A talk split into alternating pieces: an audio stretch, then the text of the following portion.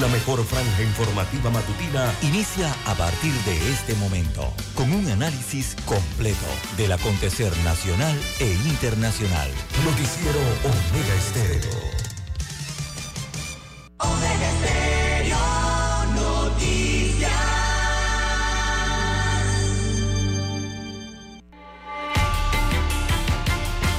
A continuación, los titulares con los hechos que son noticias hoy.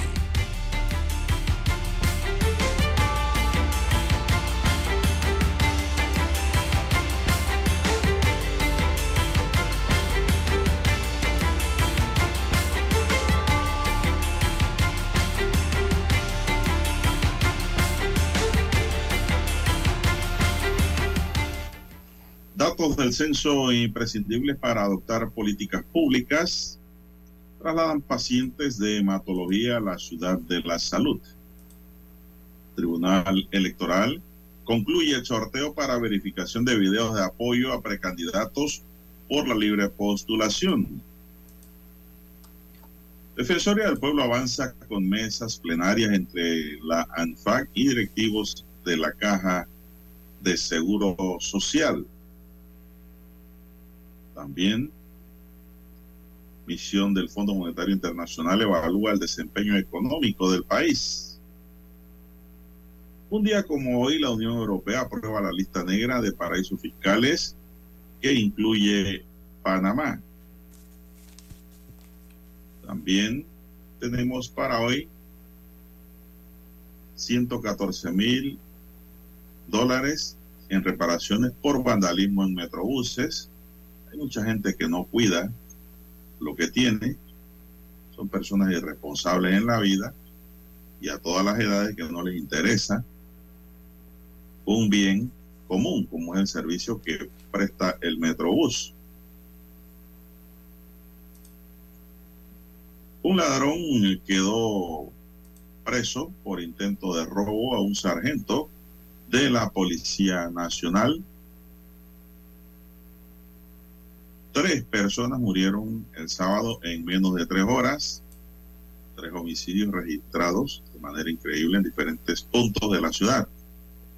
Tenía un mes de haber salido de prisión y lo asesinaron. También para hoy, señoras y señores, 74 toneladas de cocaína incautado en puertos la Policía Nacional.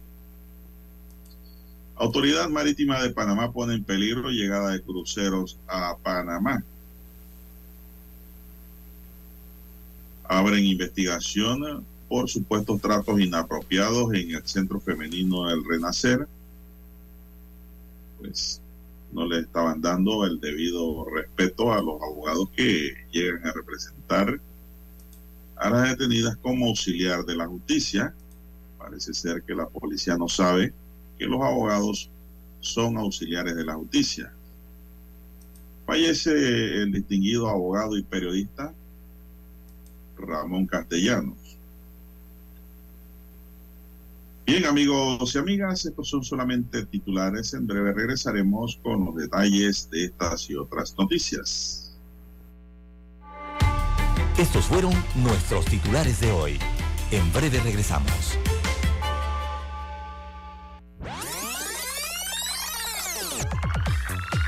Omega Stereo tiene una nueva app. Descárgala en Play Store y App Store totalmente gratis. Escucha Omega Stereo las 24 horas donde estés con nuestra nueva app.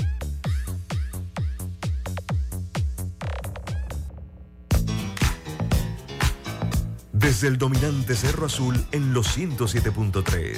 107.3. Continúa por el majestuoso Cerro Canajagua en los 107.5 para provincias centrales. Hasta el imponente Volcán Barú. En los 107.3. Transmite Omega Estéreo, cadena nacional simultánea.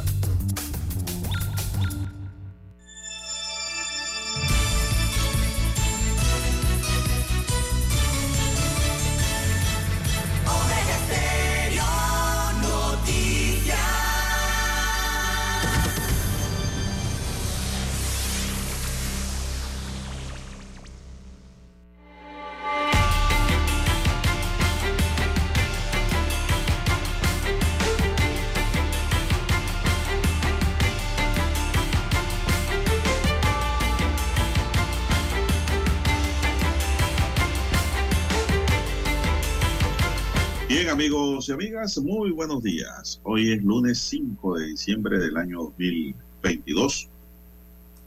En el tablero digitalizado de controles está don Daniel Arauz Pinto. En la mesa informativa les saludamos. César Lara. Y Juan de Dios Hernández Sanjur para presentarle las noticias, los comentarios y los análisis de lo que pasa en Panamá y el mundo en dos horas de información, iniciando esta jornada como todos los días, con fe y devoción, agradeciendo a Dios Todopoderoso por esa oportunidad que nos brinda de poder compartir esta nueva mañana y esta forma llegar hacia sus hogares, acompañarles en sus vehículos, iniciando esta semana. Así es, y en sus lugares de trabajo. Y despedimos para todos salud, divino tesoro, seguridad y protección sabiduría y mucha fe en Dios. Mi línea directa de comunicación es el WhatsApp, es mi línea abierta, es el doble seis catorce catorce cuatro cinco, una línea pública, doble seis catorce catorce cuarenta y cinco, ahí me puede escribir, entonces pues le atiendo sus mensajes. Don César Lara está en redes sociales, don César, ¿cuál es su cuenta? Bien, estamos en las redes sociales, en arroba César Lara R, arroba César Lara R es mi cuenta en la red social Twitter. Allí puede enviar sus mensajes, sus comentarios, denuncias, fotodenuncias, el reporte del tráfico temprano por la mañana. Recuerde todos esos incidentes o los accidentes, bueno, lo que usted se encuentre sobre la vía, todas esas situaciones puede usted enviarlas allí, a arroba César Lara R, información que le sirva al resto de los conductores. Buenos días, don Daniel, a usted, don Juan de Dios, todos los amigos oyentes en provincias, comarcas, área marítima de la República de Panamá. Dos frecuencias cubren el territorio nacional. También los que están en omegaestereo.com, allí la cobertura es a nivel mundial. Los que ya han activado su aplicación de Omega Stereo, si usted no la tiene en su dispositivo móvil o en su celular, bueno, usted puede acudir a su tienda Android o iOS, ¿verdad? En Play Store y allí usted la puede descargar. También los que sintonizan el canal 856 eh, de Tigo, televisión pagada por cable a nivel nacional. Buenos días a todos ustedes, allí que nos sintonizan a través de su aparato televisor. Con ese para hoy, don Juan de Dios, inicio de la segunda semana de diciembre. Con ganas de trabajar.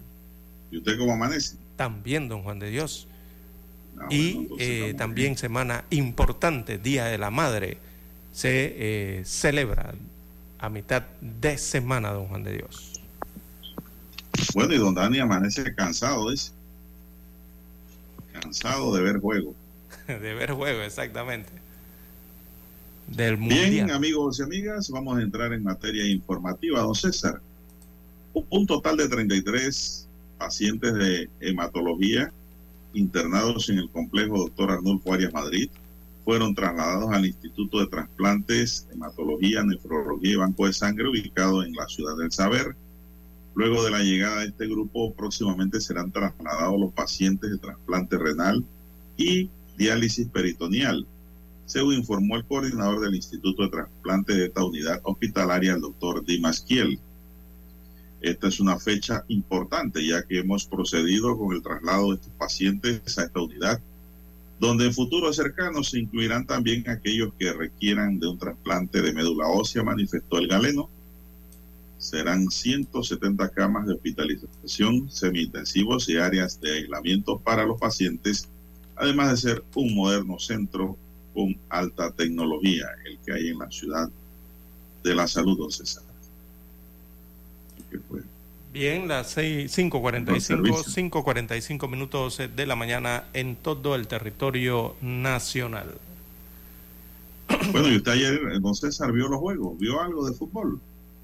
Eh, durante el fin de semana sí, algunos juegos, eh, parte de algunos juegos. ¿Qué vio? ¿Y qué, vio? ¿Qué eh, reporta? Bueno, nada que no se esperara, don Juan de Dios. se ha jugado la mitad de los octavos de final en el Mundial de Qatar 2022 y, y hasta el momento eh, no se ha registrado ninguna sorpresa, que es lo que muchos están esperando, ¿no? A ver si en esta fase, como en la fase anterior, se registran esas sorpresas. Por lo menos han pasado Argentina y Holanda y también han pasado Francia e Inglaterra, eh, han jugado sus octavos de final bien y ambos se van a enfrentar ahora en cuartos de final, ¿no? Respectivamente, va Holanda contra Argentina e Inglaterra contra Francia. Eliminados están Australia, Senegal, Estados Unidos y Polonia. Era quizás lo que se esperaba. Hoy y mañana se define la otra mitad de la tabla de octavos. Y todos en el planeta, eh, yo creo que siguen eh, pendientes del Mundial esperando si finalmente se registra alguna sorpresa en esta etapa. ¿Y por qué lo digo, don Juan de Dios? Eh, porque hoy hay que prepararse. hoy porque será el turno de Neymar y de la selección de Brasil, muy seguida a nivel mundial. la pentacampeona del mundo, ¿no? Que tendrá su, su duelo frente a lo que han considerado la milagrosa Corea del Sur del enmascarado Song Wen-min. Así que eh, también hoy es el otro turno eh, para Japón, que ha resultado la gran sorpresa de la fase de grupos. Eh, esta Japón se estará midiendo a los subcampeones, nada menos y nada más, ¿ah? los subcampeones del mundo, Croacia. Así que seguramente será un partidazo, ya que Croacia eh, no la va a tener fácil contra los japoneses. Esta selección de Japón fue la que derrotó, recordemos, a Alemania y derrotó a España. Ahora le toca jugar contra Croacia en los octavos de final. Y esta es la subcampeona del mundo, nada menos y nada más. Así que, bueno, eh, cuidado pues, don Juan de Dios, y hoy o quizás en los partidos de mañana eh, se presenta alguna sorpresa. Bueno, si me voy al papel, don César, de este mundial debe ganar Japón. yo. Mm, bueno, pero está jugando contra la subcampeona, don Juan de Dios. El papel también dice que Croacia es la subcampeona del mundo. Por un tris no obtuvo la Copa Mundial, don Juan de Dios. Sí, pero ya lo pasado pisado, don César. Ajá. Estamos hablando del mundial. Japón sacó de circulación a dos monstruos y eso hay que mirarlo. Pero bueno, la pelota es redonda y rueda, don César. Eh, así es, don Juan de Dios. Y mire, y mire la, eh, la, Corea del Sur, don Juan de Dios, ¿ah? ¿Cómo, cómo Yo no sé cómo Japón perdió con Costa Rica, Brasil. 1 por 0. Yo todavía no me explico cómo Japón perdió con Costa Rica. Yo no me explico eso. Sería que ese día los japoneses tendrían dolor de barriga, todo. Tomaron, comieron algo que le hizo daño. porque con Costa Rica no lucieron la velocidad que lucieron en los últimos partidos. Sí. Bueno, así está el Mundial de Qatar, don Juan de Dios. Eh, mundial que sigue sorprendiendo a muchos, ¿no? Eh, en todos los sentidos. Veremos a ver qué ocurre en estas últimas jornadas. Lo cierto es que ya garantizan eh, unos partidos interesantes para cuartos de final, don Juan de Dios, que es Inglaterra-Francia. usted, ¿no? ¿Usted no le gustaría que Japón ganara esa copa? Eh, bueno, hay que ver, ¿no? Tiene que derrotar a, esta, a estos grandes once. ¿Pero no le gustaría? Eh, no, no me, gustaría que quedara en América. Podría ser en América, ¿no? Cualquiera de los países acá de nuestro continente. Sería bueno. Bueno, pero quitando eso, quitando eso, digo, en el resultado final, pues, digamos que se enfrenta uno de América con Japón, ¿usted iría a América? Eh, sí, claro, sería América, por supuesto. Lo que pasa es que usted quiere yo que también, Yo también, yo también, pero digo, también Japón merece, merece ser un campeón, ¿no? Todos merecen ser campeones. Porque si gana Brasil o gana Argentina, ya eso se saben que ellos son campeones. ¿no? Usted quiere un campeón distinto. Un campeón distinto, sí, para ver. Puede ser la sorpresa. ¿Ah? Puede ser la sorpresa. Usted no sabe si la otra asiática elimina a Brasil hoy. ¿Usted se ah, imagina que Corea del Sur y el enmascarado eliminen a Neymar y a Brasil hoy? ¿Qué le parece esa? Corea del Sur también podría ser campeona, ¿por qué no? Sí, también, bueno. La cosa es ver nuevos, nuevas figuras en el escenario para hacer más interesante el mundial, ¿no? Y para animar al resto de los países. Así es. Bueno, eh, los, los, ganadores entonces de estas llaves de hoy deberán enfrentarse el próximo viernes en cuartos de final. Tenemos que hacer la pausa, don Juan de Dios, y retornamos.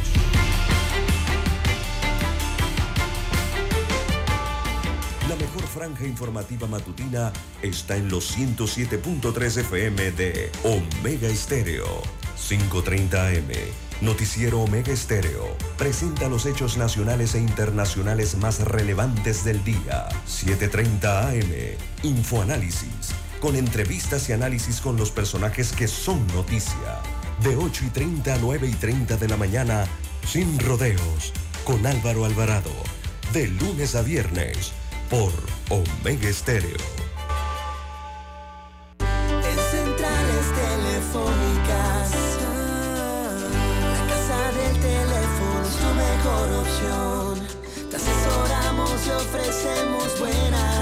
Con años de experiencia, trabajando para ti. La casa del teléfono, ubicados en Via Brasil y Vista Hermosa. La casa del teléfono, líder de telecomunicaciones. La casa del teléfono, distribuidores de Panasonic. Ven a visitarnos. La casa del teléfono. 229-0465 lsdtcorp.com Distribuidor autorizado Panasonic Omega Stereo tiene una nueva app. Descárgala en Play Store y App Store totalmente gratis. Escucha Omega Stereo las 24 horas donde estés con nuestra aplicación totalmente nueva. Para anunciarse en Omega Estéreo, marque el 269-2237. Con mucho gusto le brindaremos una atención profesional y personalizada. Su publicidad en Omega Estéreo. La escucharán de costa a costa y frontera a frontera. Contáctenos 269-2237. Gracias. Noticiero Omega Estéreo.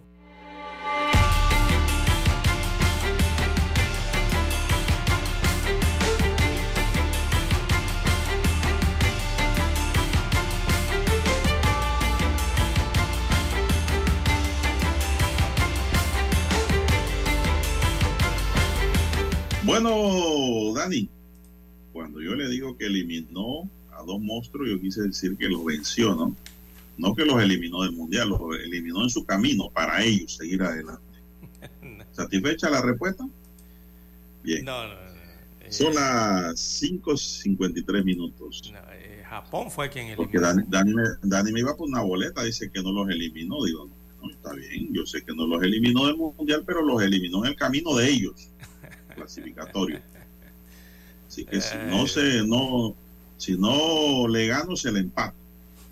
Entonces, sigamos adelante. Bueno, Japón, Japón fue la que se encargó realmente de dejar a varios en el camino, sobre todo Alemania, ¿no? Bien, las 5.54, 5.54 minutos de la mañana en todo el territorio nacional. Bien, don Juan de Dios, la Cámara de Comercio, Industrias y Agricultura de Panamá, eh, en sus mensajes semanales, eh, este domingo ha instado a los panameños a comprar localmente. ¿Y por qué está haciendo esto? ¿Está instando esto? Bueno, el Centro de Estudios Económicos de, este, de esta agrupación comercial o, o de esta Cámara de Comercio destacó que en el año 2022 ha sido de la recuperación económica para Panamá, con una estimación del crecimiento del 70 del 75%, con sectores que han logrado alcanzar los niveles eh, previ- previos a pandemia y otros que, aunque presentan estar eh, recuperándose, aún están por debajo de las cifras del año 2019. Sin embargo, el gremio reconoce que a pesar de este crecimiento, no hemos escapado del impacto del acontecimiento a nivel mundial o de los acontecimientos a nivel mundial, los cuales dejan evidenciados los grandes retos que tenemos como nación.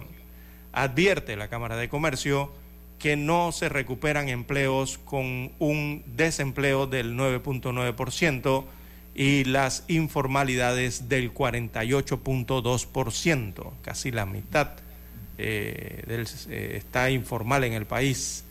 Así que reconoce que diciembre reporta una- un gran movimiento, especialmente a nivel comercial, producto de las fiestas del Día de la Madre, Navidad y Año Nuevo. Todo esto se traduce en generación de empleos, ya sean permanentes o eventuales.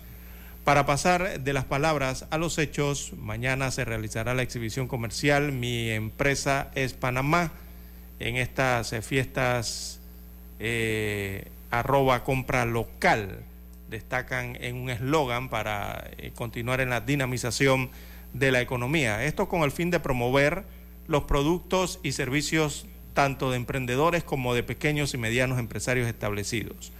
Así que la decisión de cada uno de los consumidores de realizar compras locales tendrá un impacto positivo en la economía nacional.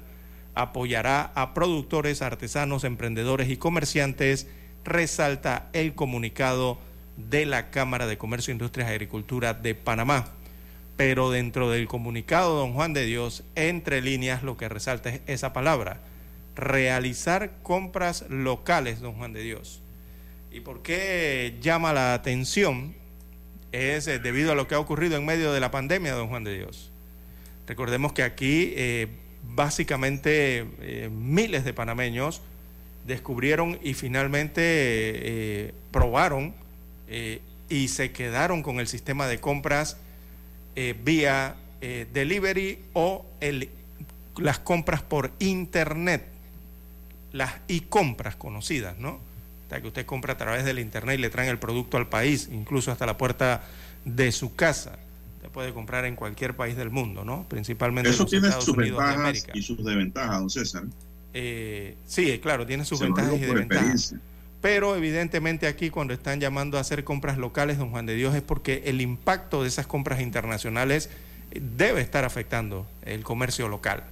Eso es evidente cuando se hace un llamado eh, como este, don Juan de Dios el problema, don César, aquí son los altos precios, ¿no? También, sí. De los productos. Es una realidad que estamos viviendo. Aquí tenemos uno, eh, todo carísimo. Hay que decir las cosas como son. Sin embargo, usted lo busca en los portales internet, eBay o cualquier otro, hay muchos. Usted ve los precios, la diferencia que hay, ¿no? Entre uno y otro. Claro que hay que entender que aquí hay gastos de local, gastos de luz, gastos de impuestos, todo eso, ¿no? porque tampoco uno se puede cerrar en la banda y decir, no, allá afuera me cuesta, digamos, eh, una pieza de un carro, 50 eh, dólares, aquí me la quieren vender en 150 o 200, pero es que aquí el, que te la vende aquí tiene que pagar local, entonces, pagar impuestos de, importación, pagar impuestos eh, sobre, qué sé yo, todo lo que pudieran existir, ¿no? de existencia de sociedades o de personas, tiene que pagar planilla. Es decir, si nos vamos por ahí, usted va a encontrar una justificación. Lo que yo pienso que el comercio tiene que hacer es una, un, ajuste y no extralimitarse en los precios. Claro, la diferencia entendemos por qué, pero entonces cuando compras afuera, entonces el primer riesgo que coge es que si compras una pieza o lo que sea y viene equivocada, y no es la que pediste, olvídate que perdiste ese dinero o lo tienes que revender a nivel local para recibir ese dinero cuando de nuevo, porque no hay devolución. Si compras en Panamá, tú agarras lo que compras y lo llevas de nuevo a la compañía y le dices, esto no es, cámbiamelo o me devuelve mi dinero. Te lo cambian o te devuelven el dinero, claro, tiene que ser en términos oportunos. pero aquí, perdón, aquí se ha dado entonces este fenómeno eh, de que la población, eh, don Juan de Dios, se dio cuenta que está conectada a la red, a la Internet, y han quedado ahora hiperconectados, no simplemente los jóvenes, don Juan de Dios. Ahora otros grupos poblacionales eh, saben cómo hacer esto a través del Internet, de realizar adquisiciones de productos en línea, ¿no? Digámoslo así.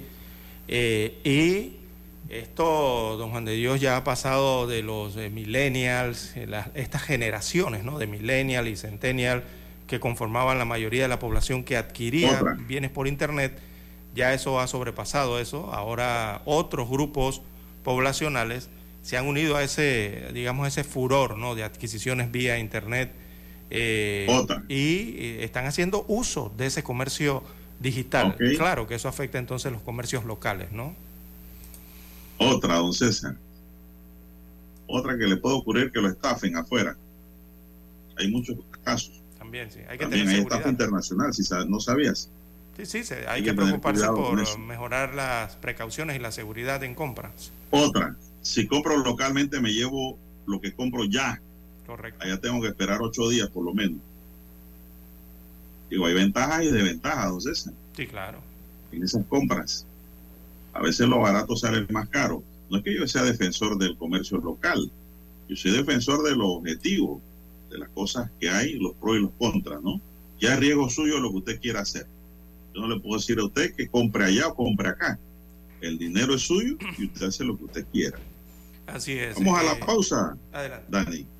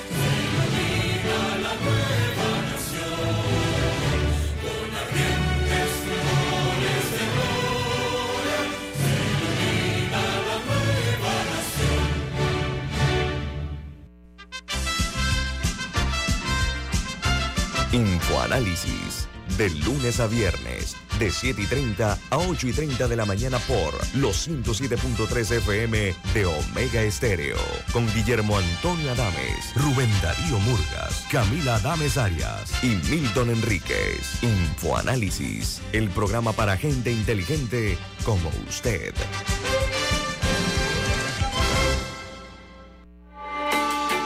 Noticiero Omega Estéreo.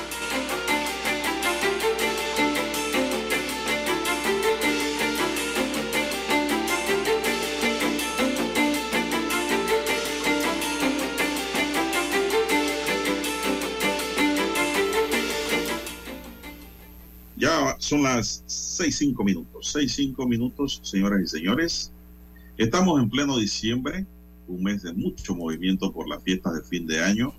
En esta época los consumidores realizan la mayor cantidad de compras. Ayer, don César, no había un mall vacío. No hay queja. En el comercio no debe haber queja. Lleno total todos los malls. Sí. Por lo tanto, la Autoridad de Protección al Consumidor y Defensa de la Competencia ofrece algunas recomendaciones que hay que tomar en cuenta. Lo primero es preparar una lista, don César, basada en un presupuesto real para evitar gastos por encima de los recursos económicos que se cuentan. Eso se llama planificación, don César. La lista debe hacerse por orden de importancia, eso se llama priorizar. Procurando obtener los artículos necesarios en primer lugar. No se exceda en el uso de las tarjetas de crédito para no iniciar el nuevo año con deudas muy grandes. Eso se llama, don César, control económico. Comparar los precios ayudará a elegir el producto que se adapte a su presupuesto también. No compra a primera vista. Te compare precios. Que aquí hay libre oferta y demanda. En el caso de juguetes es imprescindible elegir uno que sea apropiado para para la edad del niño y que no represente ningún peligro para ellos. Hay que comprar juguetes que no sean peligrosos también. ¿ah? La Codeco señala que es obligación de que los precios estén a la vista y se brinde una información completa de las ofertas que hay en el mercado. En ventas especiales, ofertas, rebajas, descuentos, baratillos, saldo, liquidaciones, se debe verificar el doble precio a la vista, precio regular y precio de oferta, don César. Por eso usted ve a veces siempre dos etiquetas, ¿no? A veces tiene que verla. Antes y ahora. Ya que todo consumidor tiene derecho de conocer cuánto costaba dicho producto anteriormente. Además que todos los productos o artículos en oferta gozan de la misma garantía que cualquier bien nuevo y de contar con alguna irregularidad es obligatoria, obligación del agente económico informarlo al consumidor. Entonces, el problema es que cuando hay remate y liquidación te dicen de que si te lo lleva y sale dañado no hay, no, hay cambio, no hay devolución. No, no, eso es mentira. Así que hay que estar pendiente. tienen que devolver. Sí, seguir las recomendaciones, hacer compras razonadas, eh, don Juan de Dios, ahora que se han entregado los ahorros de Navidad. Por eso es que usted ve los centros comerciales eh, tan atestados ¿no? de personas. Recordemos que aquí desde el primero de diciembre ya los bancos, tanto estatales y, privados, han iniciado lo que es el desembolso de, los ahorros de Navidad, que representan millones de dólares en conjunto para la economía. Es más, desde a mediados de noviembre, don Juan de Dios, ya algunos bancos venían desembolsando ese ahorro de Navidad, los que tienen esas facilidades en bancos eh, privados. Eh, por eso hay cierta dinamización de, la economía, evidentemente. Adicional a lo que algunas empresas también eh, de carácter privado inician también el desembolso de lo que son los estos bonos anuales, ¿verdad? algunos lo llaman bonos navideños que le entregan a sus empleados, otros han adelantado el décimo tercer mes. Precisamente hoy lunes el Estado, el gobierno entrega a los servidores públicos la partida del décimo tercer mes correspondiente al mes de diciembre, la tercera, ¿no? Partida hoy se va a estar desembolsando a los servidores eh, públicos. También a partir de hoy ya se la desembolsaron a estarán haciendo lo mismo, ¿no? Ya muchos se la, se, se, la embolsaron, ¿no, César? Sí, ya lo gastaron antes del el fin de semana. Así es. Bueno, el consumidor, don César, tiene siempre que pagar el precio más bajo marcado en el artículo, esa es una regla general. Allí el agente económico, si se durmió y dejó un precio viejo, hay que pagar por el precio más bajo, dice la norma, y ellos lo deben y lo saben. Eh, si hay una irregularidad en el artículo, y tiene que haber un consentimiento informado, don César. Yo le vendo a usted y le digo, oiga, este aparato que le vendo tiene un daño aquí en el motor. ¿ah? daño aquí en el switch, qué sé yo, si usted lo quiere llevar es a su riesgo. Usted lo va a reparar, bueno, lléveselo, se lo vendo barato. Así se vende en el comercio. Pero no le voy a decir, no, no, está bueno, usted es rebajado y lo estoy engañando, porque eso se llama estafa. Bien, en caso de presentar una situación de los precios, usted lo que tiene que hacer, don César, es tomarle foto. Todo el mundo carga una cámara hoy día en el bolsillo, que es el celular. Tómele foto del precio o guardar la respectiva publicidad para documentar su denuncia en ACODECO. En cuanto al etiquetado, se debe evitar adquirir productos sin etiqueta o que no promocionen o proporcionen la información clara y veraz y suficiente, ya que este es el único medio o referencia sobre la calidad del mismo.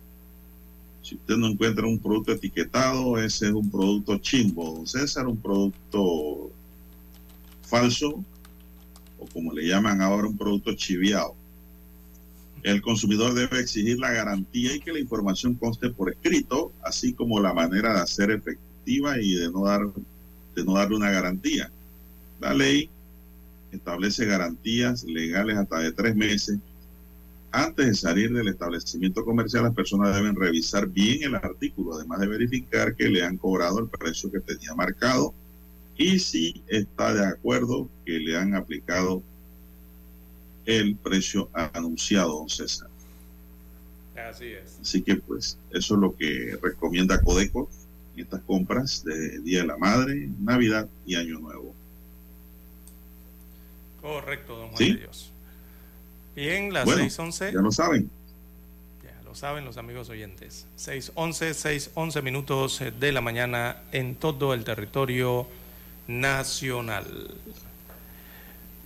Bien, en más informaciones eh, para la mañana de hoy, don Juan de Dios, bueno, ya nos informamos que hoy se va a hacer el desembolso del décimo tercer mes a los servidores públicos. Más de 50 millones de dólares se estarán desembolsando hoy como parte de esta partida adicional anual a los salarios. Bien, tenemos que hacer la pausa. Daniel nos pide la pausa. Vamos y retornamos con más información.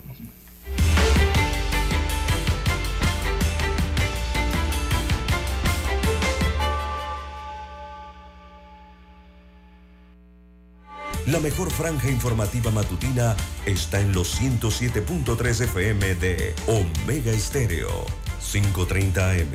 Noticiero Omega Estéreo. Presenta los hechos nacionales e internacionales más relevantes del día. 7.30 AM. Infoanálisis. Con entrevistas y análisis con los personajes que son noticia. De 8 y 30 a 9 y 30 de la mañana. Sin rodeos. Con Álvaro Alvarado. De lunes a viernes por Omega Estéreo.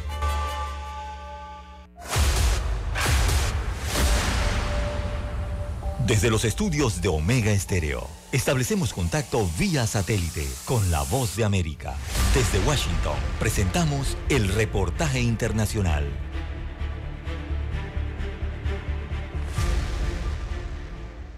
Con el propósito de continuar su combate contra la persistente inflación, la Reserva Federal elevará las tasas de interés más de lo que tenía previsto y las mantendrá así durante un periodo largo, manifestó su presidente Jerome Powell.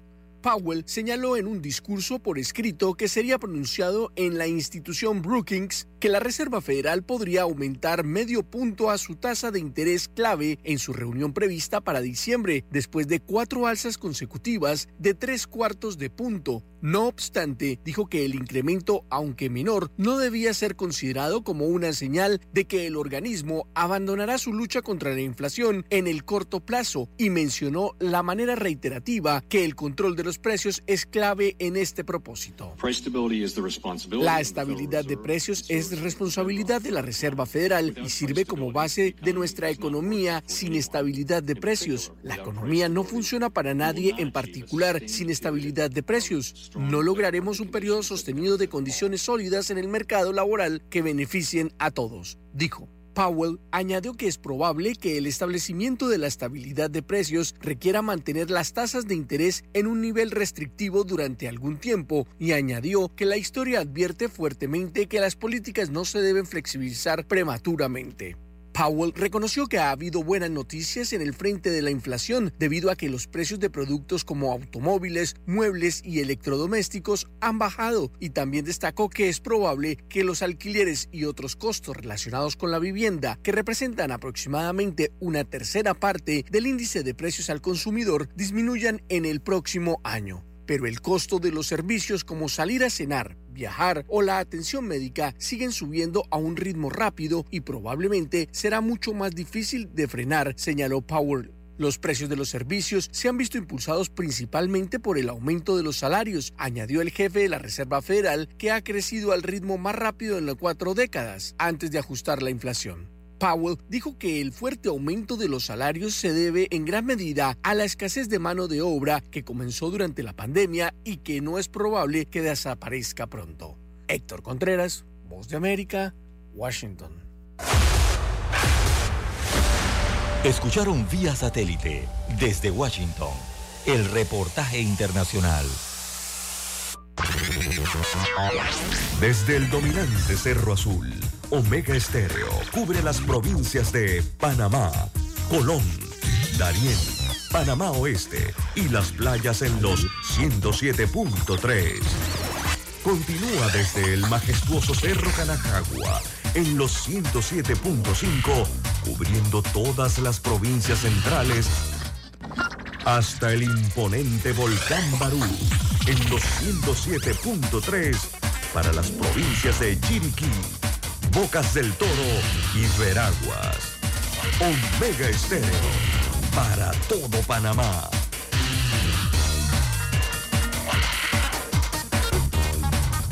Omega Estéreo, cadena nacional. Noticiero Omega Estéreo.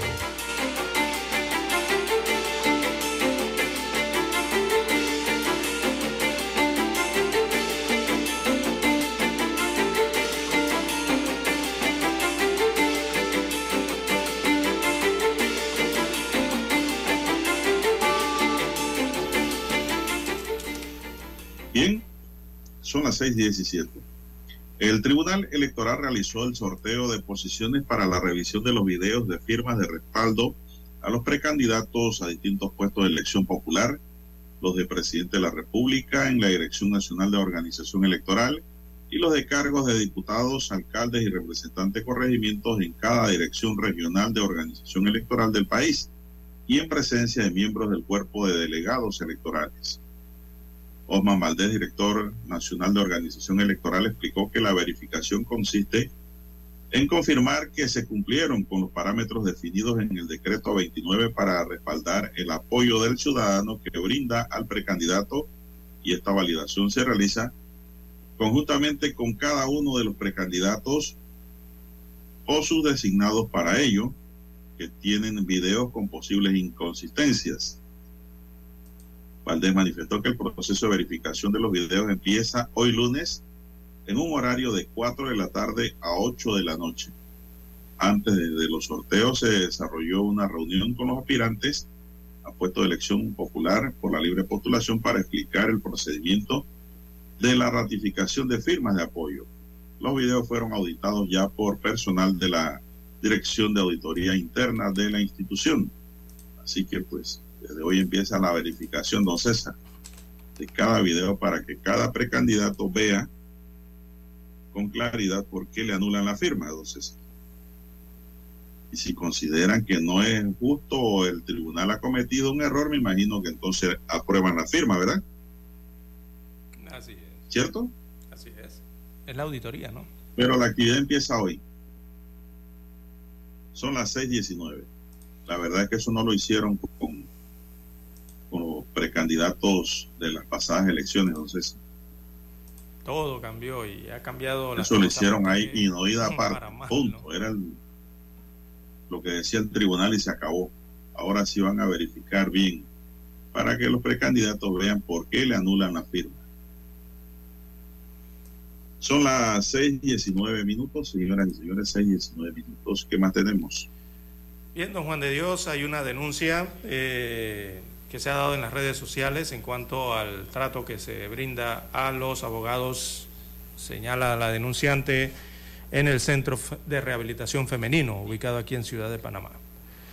Eh, destaca la información o la denuncia es de la abogada penalista Norma González. Ella asegura que miembros de la policía intentaron someterla a un trato abusivo en la revisión al ingresar a una visita del Centro Femenino de Rehabilitación, conocido como CEFRE. La policía inmediatamente rechazó la acusación y asegura que cumplió con el protocolo de seguridad y además advirtió que procederá judicialmente contra los que divulguen hechos falsos.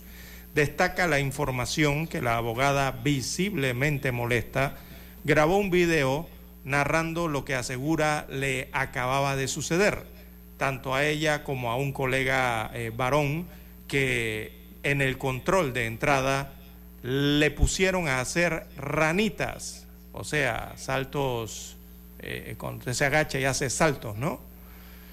Eh, en el video, este video ha circulado en las redes sociales, se ha hecho viral durante el fin de semana, aún el día de hoy. Así que, abro comillas, le cito a la denunciante, me dicen al entrar, póngase contra la pared de espalda, levante las manos y abra las piernas, relató la abogada. Asegura que le respondió que no haría nada de eso. ¿Qué le pasa? Fue lo que le dijo la abogada a los funcionarios eh, que atienden estos protocolos en el sistema penitenciario femenino. Explica la abogada que primero le habían hecho pasar por delante de un perro. Consideró estaba bien como seguridad, pero hablarme de esa manera a mí, según reiteró la abogada visiblemente molesta, asegura que no se dejó.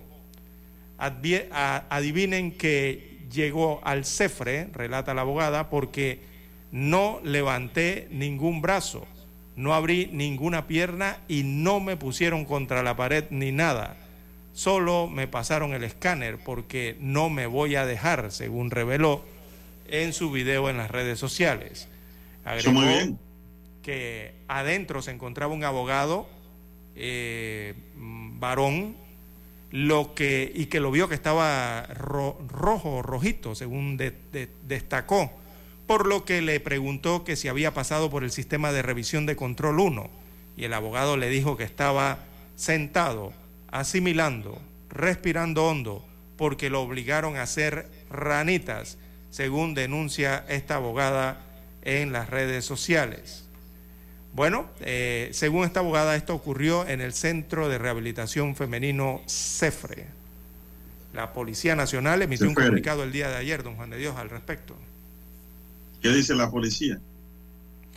Bueno, la Policía Nacional eh, ha dicho que eh, la acusa, eh, aseguran que se cumplió con el protocolo de seguridad y además en su último párrafo advierten que procederán judicialmente contra los que divulguen hechos falsos en las redes sociales.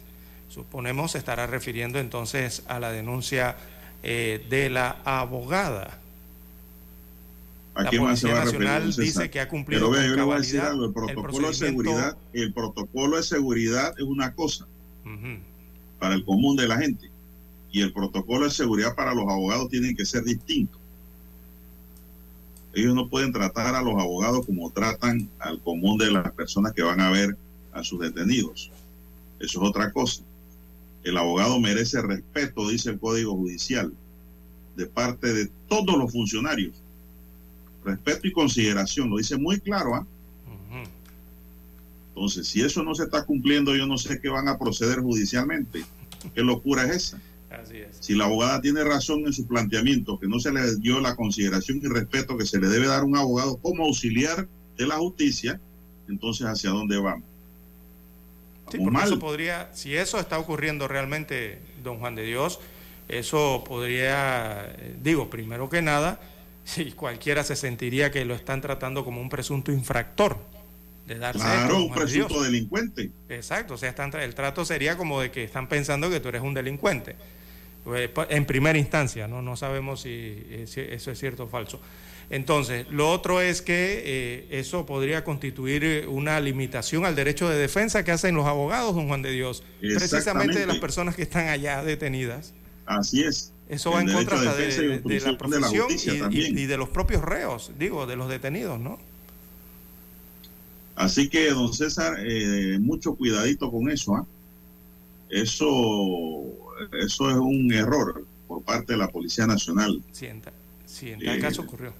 De tratar así a los abogados en los centros de, de detención.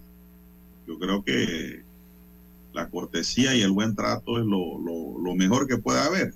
Entonces, en una relación entre un defensor, porque ¿qué pasa, César? Que si un abogado toma un caso ese detenido o detenida tiene derecho a un abogado, dice la Constitución, tiene derecho a la defensa porque están parados bajo la presunción de inocencia. Pero ¿qué piensan muchos uniformados? No digo a todos porque no los puedo culpar a todos. Hay muchos policías brillantes e inteligentes. ¿Qué piensan? Que ese abogado que está defendiendo a un presunto delincuente también es parte del delito, parte del acto de violación a la ley penal, cuando no es así una mala interpretación. Exacto, lo lógico sería es que los abogados que visiten las prisiones eh, eh, no se les considere, se les, perdón, se les considere personas honradas, ¿no? Eh, o sea, ciudadanos respetuosos, profesionales, con el ordenamiento jurídico, que es lo que estudian, ¿no? Y, y, honradas con el derecho, sobre todo la presunción de inocencia. Mire, don César, y sobre esto va a tener que actuar el Colegio Nacional de Abogados también. El señor Araújo que no se quede callado, que también entre a investigar el tema.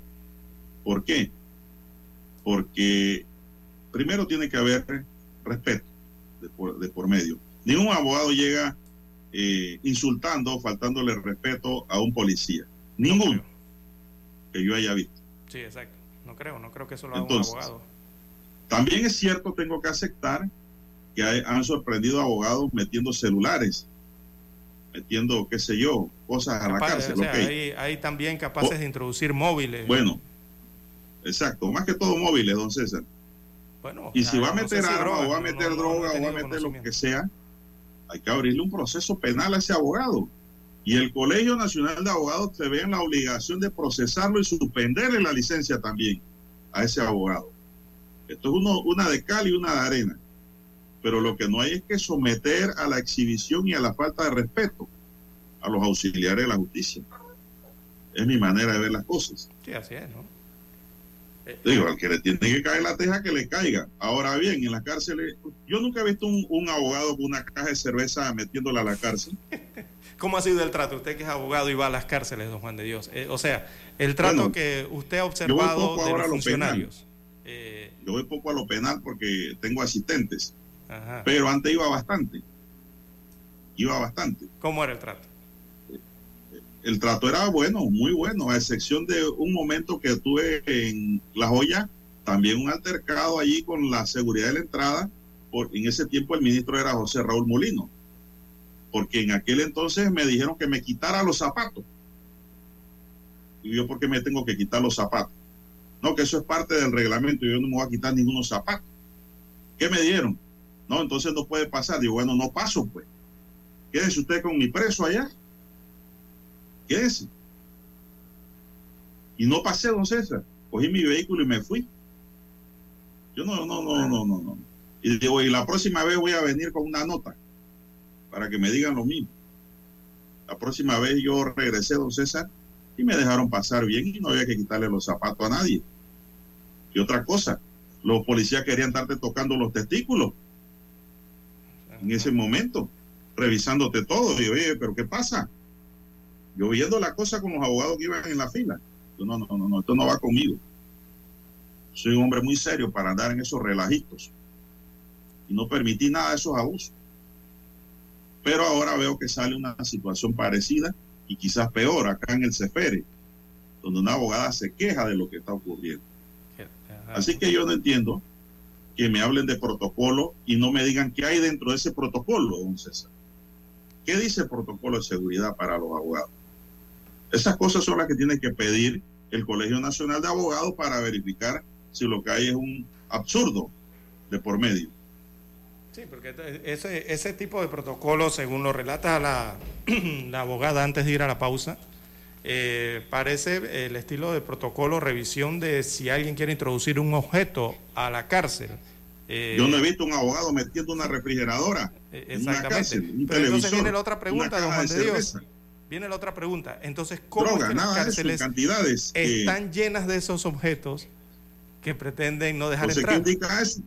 Que eso es bien el personal de custodia o de la Policía Nacional que lo mete. Exactamente, ahí está la otra pregunta. ¿Pero quién los revisa a ellos? Porque ¿quién más va a meter eso? ¿Quién los Ahora revisa le quieren echar la culpa a los drones.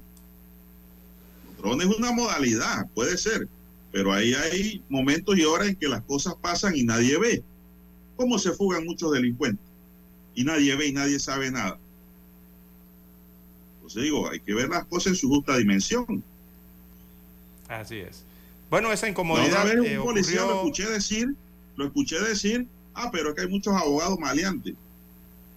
Lo miré y solamente le dije, mire, le voy a decir lo siguiente, yo soy abogado. Yo le garantizo a usted que hay más policías maleantes que abogados maleantes. Y aquí ponen Aquí ponen al ratón a cuidar el queso, ¿ah? Me di mi vuelta y me fui. Bueno, una situación entonces que ha sido denunciada eh, por una abogada en redes sociales eh, de la, lo que le ha ocurrido en la revisión de protocolo en un centro penal en Panamá. Tenemos que hacer la pausa, don Juan de Dios. hay que escuchar los periódicos. Tengo muchas historias. Así es, hay que escuchar los periódicos.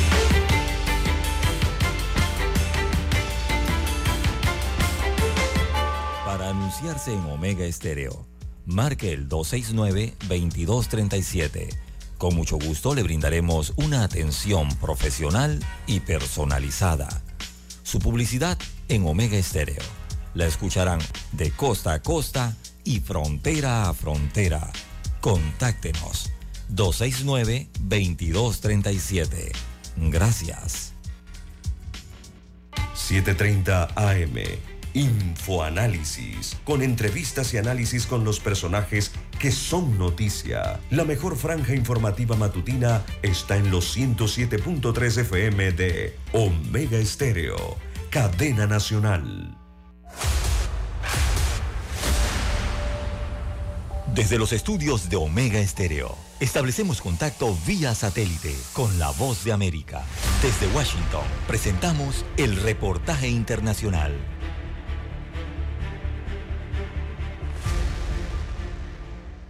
Un crítico panorama frente a la protección de los líderes sociales en Colombia quedó de manifiesto ante el incremento en los asesinatos de dirigentes indígenas, comunales, ambientales, firmantes de paz y defensores de derechos humanos. Leonardo González, coordinador del Observatorio de Derechos Humanos y Conflictividades del Instituto para el Desarrollo y la Paz, señaló que ya son 171 los líderes asesinados este año, 58 casos desde la posesión del presidente Gustavo Petro. Urge presencia integral del Estado colombiano en los territorios y medidas efectivas para la protección de líderes y lideresas y sus comunidades. Las cifras señalan que en lo que va de este año también se han presentado 90 masacres en el país, por lo que Lourdes Castro, coordinadora de la organización Somos Defensores, hizo un llamado al gobierno a agilizar la implementación de mecanismos de protección a los líderes y sus comunidades. La importancia de acelerar la implementación del plan de emergencia y que la exigencia de no matarás por parte del alto comisionado a los grupos armados en el marco de la paz total se refuerce. Por su parte, Carlos Camargo, titular de la Defensoría del Pueblo, exigió a los grupos armados respeto por la vida como muestra de su compromiso con los posibles procesos de paz. Hago un nuevo llamado a los grupos armados ilegales para que respeten la vida e integridad de los líderes, lideresas sociales y personas defensoras de derechos humanos. Es de apuntar que desde su posesión el gobierno del presidente Gustavo Petro exigió a las fuerzas militares y de policía cambiar la estrategia de seguridad donde se privilegie la protección de la vida, evitando crímenes y masacres por encima de las cifras de muertes de combatientes dados de baja en medio del conflicto armado. Manuel Arias Naranjo, Voz de América, Colombia.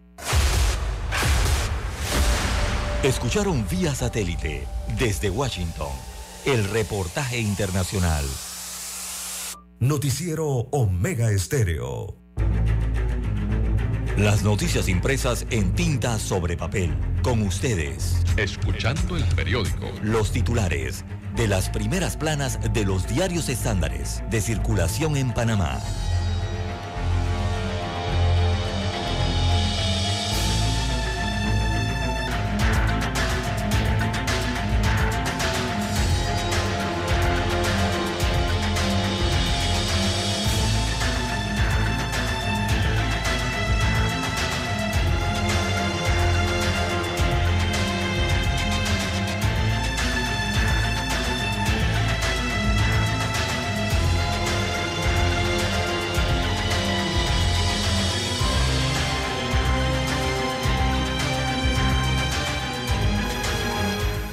Son las 6:35 minutos, señoras y señores.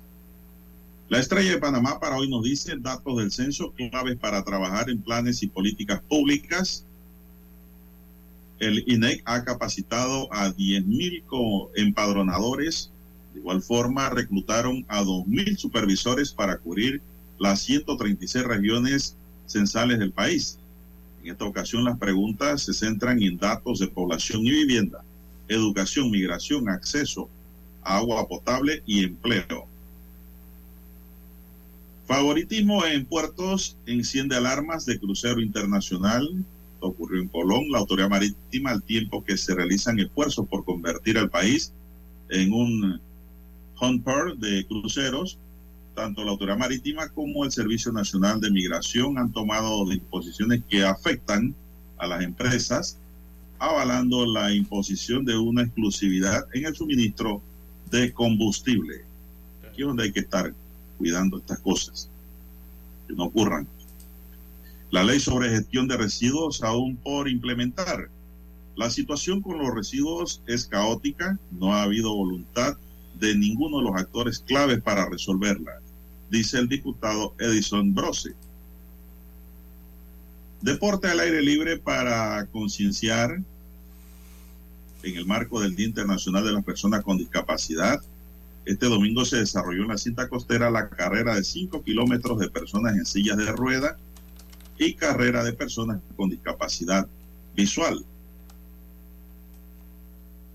Francia defiende la corona y enfrentará a Inglaterra en cuartos de final.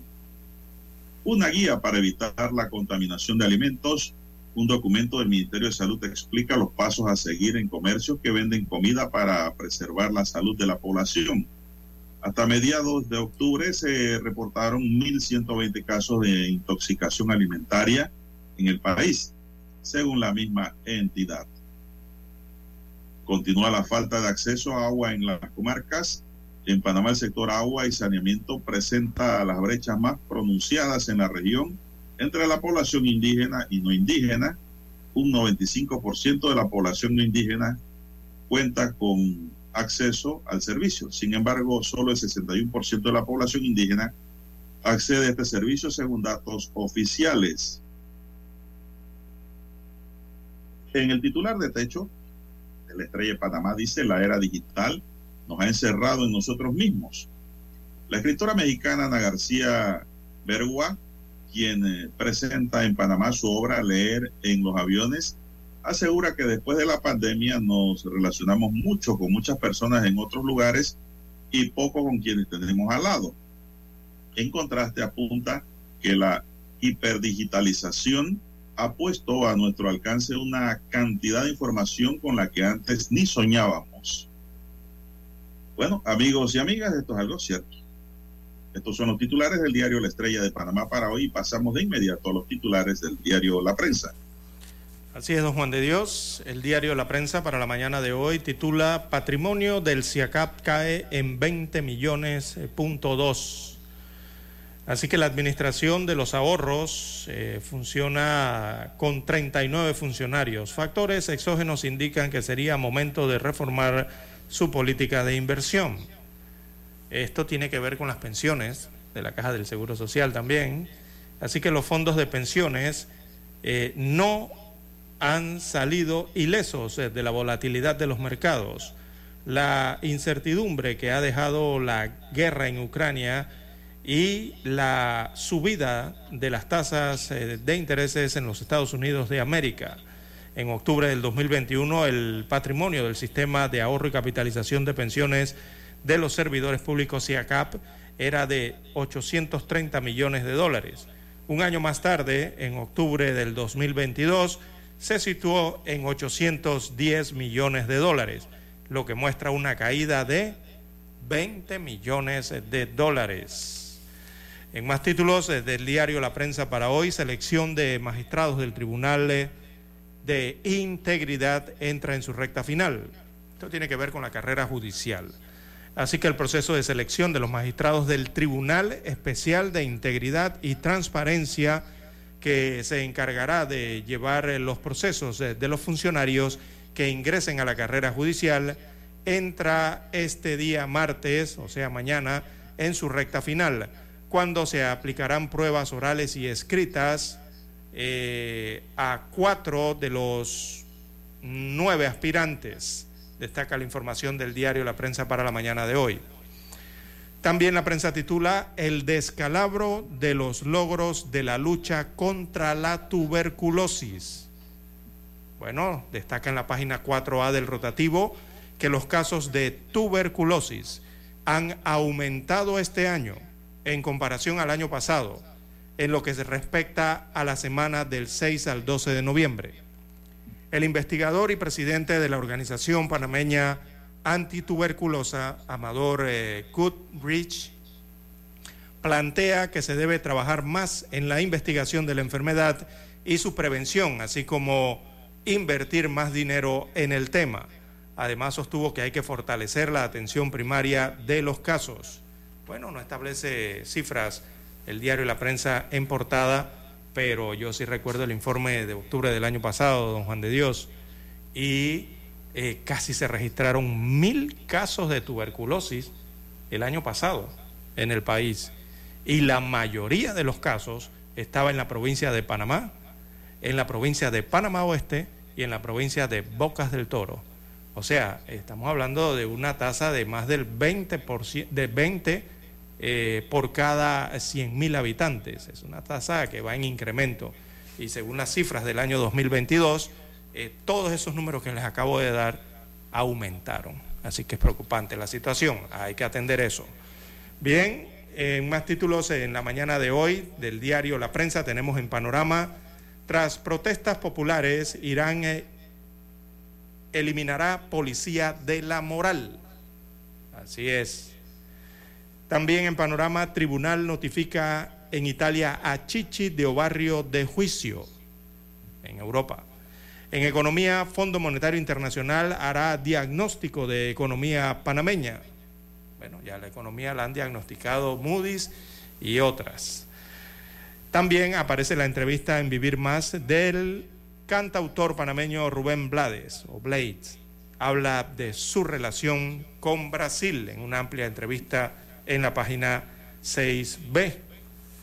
También en los deportes, amigos oyentes, el diario La Prensa titula para hoy, también eh, Francia chocará con Inglaterra en cuartos de final, Mbappé celebra.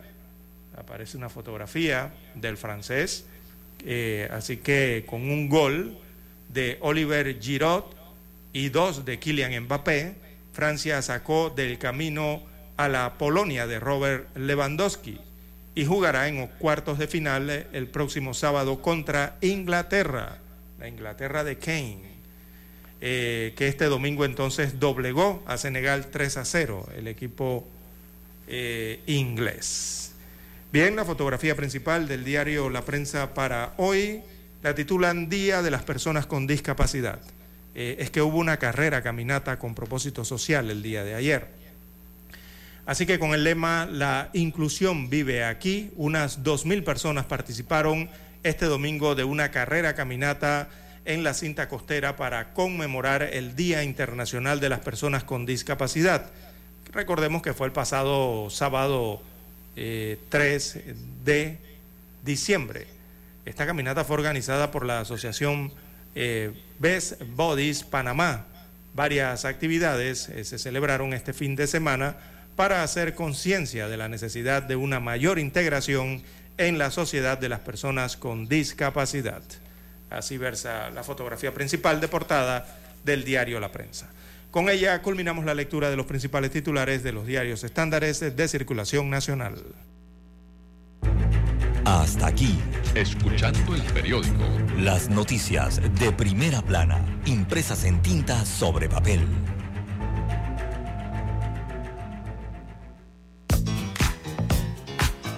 Desde el dominante Cerro Azul en los 107.3. 107.3. Continúa por el majestuoso Cerro Canajagua en los 107.5 para provincias centrales. Hasta el imponente Volcán Barú. Volcán Barú. En los 107.3. Transmite Omega Estéreo, cadena nacional simultánea. Noticiero Omega Estéreo. Desde los estudios de Omega Estéreo, establecemos contacto vía satélite con la voz de América. Desde Washington, presentamos el reportaje internacional.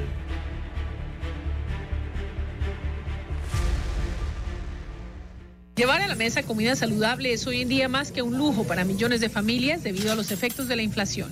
De acuerdo con la Oficina de Estadísticas Laborales de Estados Unidos, productos básicos de la canasta familiar como los huevos, el cereal o la misma leche hoy cuestan entre 16 y 40% más que hace menos de un año.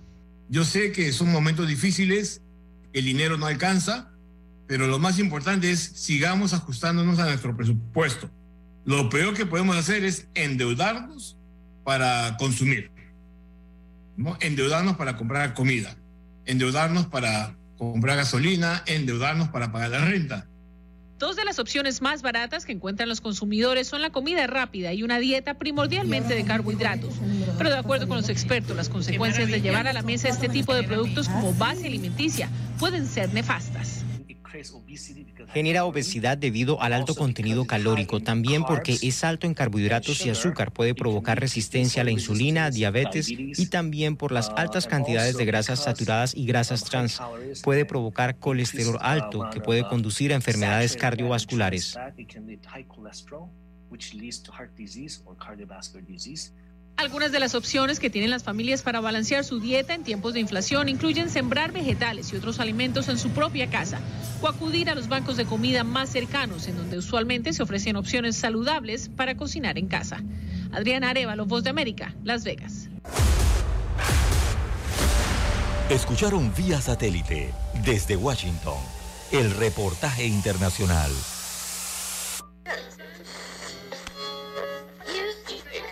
Cuando nadie creía en el FM estéreo.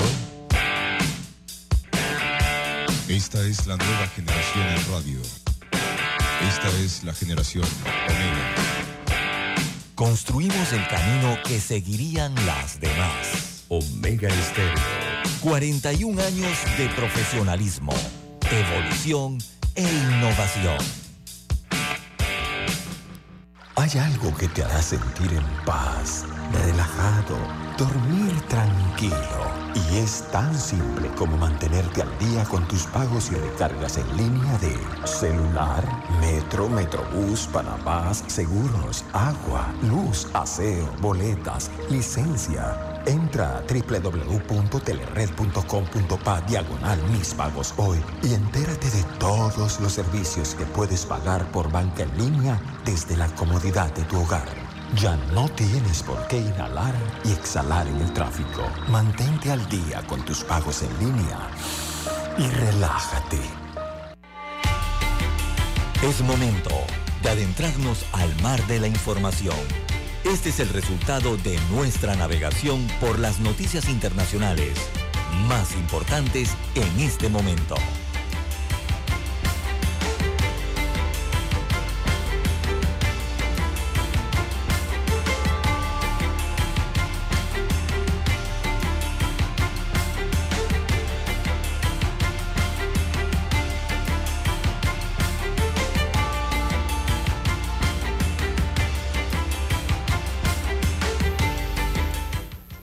César, oiga, esa noticia que usted tituló ahí, Irán suprime la policía y la moral. Sí, sí. Ha llamado la, atención la abolió. universalmente. ¿En qué consiste esa supresión? Bueno, Irán decidió abolir esta, esta policía de la moral, ¿no? Tras dos meses de protestas desencadenadas por la muerte de Masha, ella es de nombre Masha Amini, muchos la recordarán, eh, que ella fue detenida eh, por supuestamente violar el estricto código de vestimenta de este país asiático. Bueno, ayer los medios de comunicación anunciaron eh, que esta policía de la moral eh, ha sido abolida en Irán. Abro comillas, la policía de la moral no tiene nada que ver con el Poder Judicial y fue suprimida, afirmó el sábado por la noche el fiscal general de Irán, Mohamed Jafar Monteseri, según informó la agencia de noticias INSNA. El fiscal respondió a una persona que participaba en una ceremonia religiosa en la ciudad de Qom, al suroeste de Teherán, que le preguntó por qué la policía de la moral fue suprimida. La policía de la moral, eh, conocida como Gaste et Ersat, o sea, patrullas de orientación, fue creada bajo el mandato del ultraconservador presidente Mahmoud Ahmadinejad. Eso fue en el año 2005, eh, para difundir entonces la cultura de la decencia y el hijab. El hijab es el velo femenino allá en Irán. Así que las unidades de la Policía de la Moral estaban formadas por hombres con traje de color verde y mujeres que llevan un chador negro, una prenda que, recubre todo el cuerpo, eh, salvo la cara. Las, primeras patrullas eh, entraron en labores en el año 2006. Ahora en el año 2022 se habla, eh, digo, se ha confirmado ya que ha sido abolida esta policía de la moral, que andaba en automóviles Mercedes-Benz, don Juan de Dios. Los, los, vehículos de la policía de la moral son unos Mercedes-Benz de color blanco con verde y tienen arriba estas luces y sirenas, ¿no? Estilo de policía.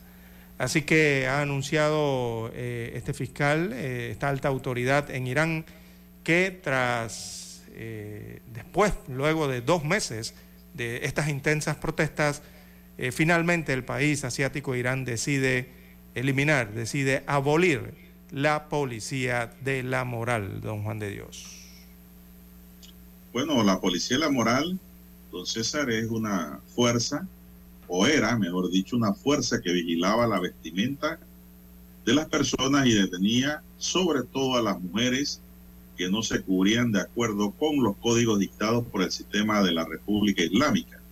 Esto lo informó el fiscal general del país, Mohammad Jafar Montasari.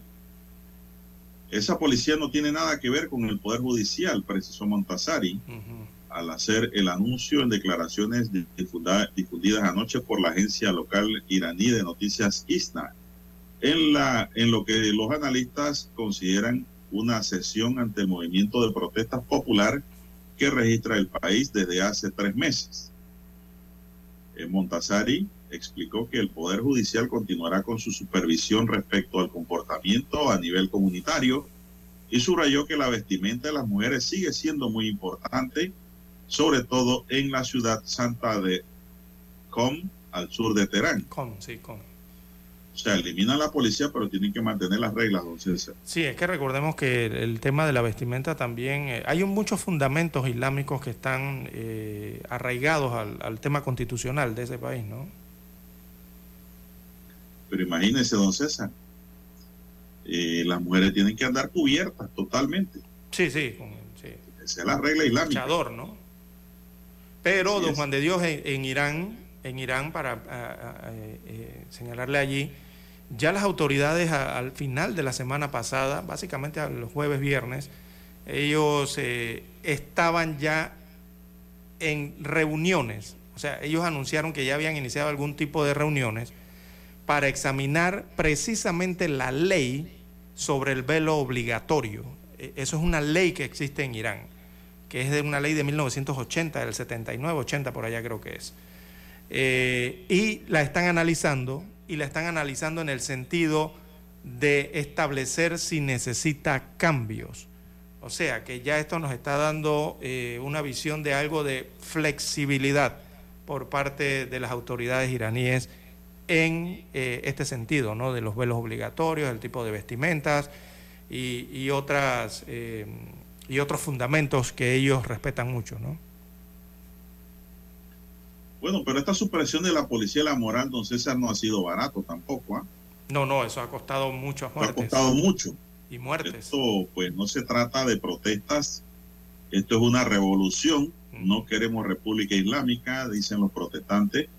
Muerte al dictador son algunos lemas que gritan los manifestantes en protestas callejeras o por las noches desde la ventana de sus casas y escriben en los muros de los edificios desde el pasado mes de septiembre. Según el Consejo de Seguridad de Irán, desde el comienzo de las protestas han muerto más de 200 personas, pero ONG extranjeras como Iran Human Rights, con sede en Oslo, situó el número de muertos en 448 por la represión policial. Además, al menos 2.000 personas han sido acusadas de diversos delitos por la participación en esas movilizaciones de las que seis han sido condenadas a muerte. Imagínese usted, hay pena de muerte, don César. Sí. La verdad es que estos iraníes que están protestando son valientes, muy valientes. Sí, recordemos que están en un régimen, ¿no? Sí, es un régimen dictatorial. correcto. Y autoritario. Exacto. Entonces, ya que el, país o quienes los están gobernando estén hablando de posibles cambios o que se necesitan cambios y hablan de flexibilidad, eh, bueno, podrían estar dando algunas luces de lo que a futuro podría estar entrando Irán, ¿no? Bueno, ¿qué más tenemos, César, para hoy? Bien, en más informaciones internacionales para la mañana de hoy, las 6.56 minutos eh, de la mañana en todo el territorio nacional. Eh, también tenemos para hoy, don Juan de Dios, que eh, a horas que se haga efectivo el embargo de la Unión Europea, Ucrania considera insuficiente el tope para el petróleo ruso.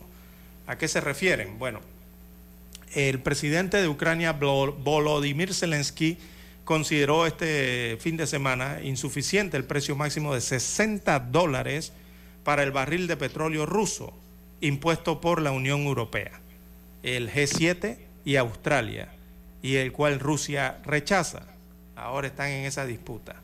La entrada en vigor de la medida está prevista para hoy lunes, junto con el embargo de la Unión Europea al crudo ruso en una nueva vuelta de tuerca, como le llaman allá, de las sanciones aplicadas desde que el presidente Vladimir Putin ordenara a sus tropas invadir Ucrania el 24 de febrero pasado. Así que el costo actual del barril de petróleo ruso, eh, allá lo miden como crudo de los Urales, se sitúa alrededor de 65 dólares, por lo que fijarlo en un máximo de 60 dólares tendrá un impacto limitado señala por lo menos el presidente de Ucrania. Eh, así que Zelensky no está de acuerdo con eso y dice que no es una decisión seria fijar este límite para el precio ruso del crudo, dado que resulta cómodo para el presupuesto del Estado terrorista ruso, como lo llama el presidente ucraniano. Así que Zelensky dice que lo deben poner es a 30 dólares, lo deben reducir a 30 dólares ese tope y no 60 dólares. Eh, esto evidentemente Zelensky lo dice porque Rusia eh, al vender el petróleo, claro que recibe recursos, don Juan de Dios, y parte de esos recursos son utilizados eh, en el área de defensa o el área del ejército, que es precisamente lo que está sufriendo Zelensky en Ucrania con este, este ejército ruso. Así que parte de las medidas eh, que buscan entonces desalentar esa invasión o guerra que mantienen Rusia e Ucrania.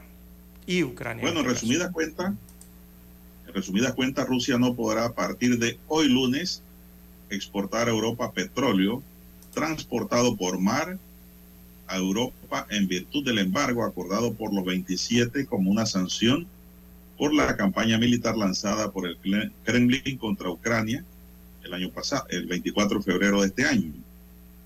Eh, el embargo afectará el 90% de importaciones europeas de petróleo ruso, es decir, unos 100 millones de toneladas o 730 millones de barriles anuales, según adelantó la presidencia de la Comisión Europea a través de su titular, Ursula von der Leyen. El objetivo declarado del embargo europeo desde el 5 de febrero afectará también las importaciones de derivados del crudo, es mirar la capacidad de Rusia para financiar sus operaciones militares en Ucrania. Van a ver si cortándole esa arteria, don César, disminuye los ataques en Ucrania. El veto a las importaciones se suma el acuerdo de los países de la Unión Europea de fijar un tope al precio del petróleo ruso de 60 dólares por barril. Pero, la noticia es que por mar ya no van a poder pasar petróleo para Europa. Bien, son las 6:59 minutos 55 segundos. Ha llegado el momento de ir a Washington y regresar con más noticias nosotros aquí del plano nacional.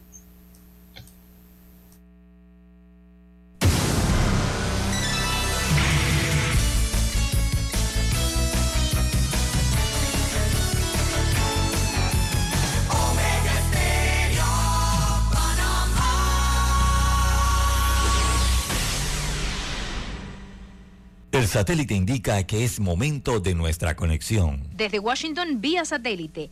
Y para Omega Estéreo de Panamá, buenos días, América. Buenos días, América. Vía satélite. Desde Washington.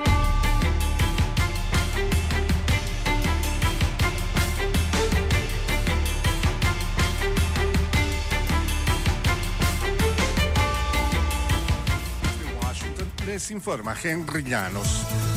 El gobierno del presidente Joe Biden evitó un paro ferroviario inminente en territorio estadounidense. Nos informa Diva Lizette Cash terminó la amenaza de una huelga ferroviaria en época decembrina. El presidente Biden firmó la ley de trabajo ferroviario aprobado por la Cámara de Representantes y el Senado esta semana. El Congreso usó su potestad para imponer un acuerdo alcanzado en septiembre entre líderes sindicales y empresas ferroviarias. Los ferrocarriles transportan alrededor del 40% de la carga en Estados Unidos y las empresas estiman que una huelga le habría costado a la economía 2 mil millones de dólares diarios, además de la pérdida de unos 750 mil puestos de trabajo. Diva Cash, Voz de América, Washington. done. Estados Unidos condenó el ataque del viernes contra la embajada de Pakistán en la capital de Afganistán, en el que un alto diplomático pakistaní escapó ileso, pero uno de sus guardias resultó herido. Apenas un día antes, Islamabad había pedido al gobierno talibán afgano que impida que talibanes pakistaníes que se esconden en Afganistán organicen ataques terroristas desde su propio territorio. El Salvador instala un cerco de seguridad con miles de policías y soldados para perseguir la delincuencia de las pandillas nos informa Neri Mabel Reyes. El presidente de El Salvador llegó el fin de semana sorpresivamente a Costa Rica para pasar vacaciones, pero antes de partir ordenó la instalación de un cerco con 1.500 policías y más de 8.000 soldados para sitiar la localidad de Soyapango en el este de la capital, donde persisten reductos de las pandillas. Los policías y soldados iniciaron la quinta fase del plan control territorial y por tiempo indefinido mantendrán los dispositivos para hacer registros a ciudadanos y allanamientos con orden judicial de Viviendas con el propósito de detectar movimientos ilícitos. Derima del Reyes, Voz de América, El Salvador. Los países occidentales comenzaron a imponer hoy lunes un límite de precio de 60 dólares el barril al crudo ruso y vetaron algunas variedades dentro de las nuevas medidas para aumentar la presión sobre Moscú por su guerra en Ucrania. La Unión Europea, Australia, Gran Bretaña, Canadá, Japón y Estados Unidos acordaron el viernes el tope de precios. La decisión ha sido rechazada por el Kremlin y criticada por el presidente de Ucrania, Volodymyr Zelensky, cuyo gobierno quería reducir el precio a la mitad. El bloque de 27 países europeos también impuso un embargo al crudo ruso enviado por mar. La Corte Suprema dijo que el programa de la administración Biden para cancelar los préstamos estudiantiles permanecerá bloqueado por ahora, pero los jueces acordaron tomar el caso en abril del próximo año. La decisión del tribunal de escuchar los argumentos en más de tres meses significa que es probable que determine si las cancelaciones de préstamos generalizados son legales a finales de junio. Eso es aproximadamente dos meses antes de que expire la pausa recientemente extendida en los pagos de préstamos. La administración quería una orden judicial que hubiera permitido que el programa entrara en vigencia incluso mientras procedían las impugnaciones judiciales, pero como alternativa surgió que el Tribunal Superior sostuviera argumentos y decidiera el asunto. El plan de Biden promete 10 mil dólares en la condonación de la deuda estudiantil federal a aquellos con ingresos de menos de 125 mil dólares o a los hogares que ganan menos de 250 mil. Los beneficiarios de la beca Peel, que generalmente demuestran una mayor necesidad financiera, son elegibles para un alivio adicional de 10 mil dólares. La Oficina de Presupuesto del Congreso ha dicho que el programa costará alrededor de 400 mil millones de dólares durante las próximas tres décadas, más de 26 millones de personas ya solicitaron el alivio, con 16 millones aprobados, pero el Departamento de Educación dejó de procesar solicitudes el mes pasado, después de que un juez federal en Texas anulara el plan. El caso de Texas es uno de los dos en los que los jueces federales prohíben a la administración implementar las cancelaciones de préstamos. En una demanda presentada por seis estados, un panel de tres jueces de la Corte de Apelaciones del Octavo Circuito de Estados Unidos en San Luis también suspendió el plan y ese caso está ante la Corte Suprema. La moratoria estaba programada para expirar el primero de enero, una fecha en la que el presidente Biden fijó antes de que su plan de cancelación de deuda se estancara ante los desafíos legales de los opositores conservadores. La nueva fecha de vencimiento es 60 días después de que se haya resuelto el problema legal, pero no más tarde de finales de agosto. Héctor Contreras, Voz de América, Washington. Desde Washington vía satélite y para Omega Estéreo de Panamá hemos presentado Buenos Días América. Buenos Días América vía satélite desde Washington. Noticiero Omega Estéreo.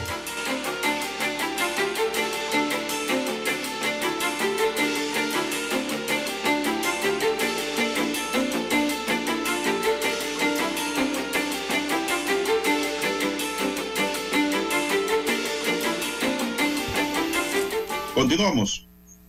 ¿Qué hora tenemos ya, don César? Siete, seis minutos. Bueno, están en sintonía de Omega Estéreo, cadena nacional. La noche del sábado en el distrito de Panamá fue parcialmente violenta, don César. Hubo tres asesinatos en menos de dos horas. La primera víctima cayó por un intercambio de disparos en la calle 55 de las Acacias, cuando Juan Francisco Castillo Martínez, un taxista de 25 años, se estacionó cerca de una casa donde habían varios sujetos libando licor. Había llegado a buscar a un familiar que vivía en la misma calle. El grupo de hombres le reclamaron que estaba mal estacionado y esto desencadenó en una gritadera e insultos. Castillo Martínez se retiró del sitio y minutos después regresó en el auto acompañado de otros sujetos. Aparentemente los grupos en conflicto estaban armados y desató una balacera y quien llevó la peor parte fue el taxista, que fue llevado de urgencia a la policlínica cuando llegó ya estaba muerto casi a la misma hora, a las 6.30 y 7.30 de la noche, frente a una residencia en la vereda primera de San Antonio de Tocumen, detrás del centro. José Darío Barría, de 34 años, fue atacado a tiros por desconocidos que le tiraron balas y una pegó en su cabeza y la otra en el tórax. El tercer crimen ocurrió en Nueva Libia, en el corregimiento Ernesto Córdoba, por el sector de la tienda de Marco.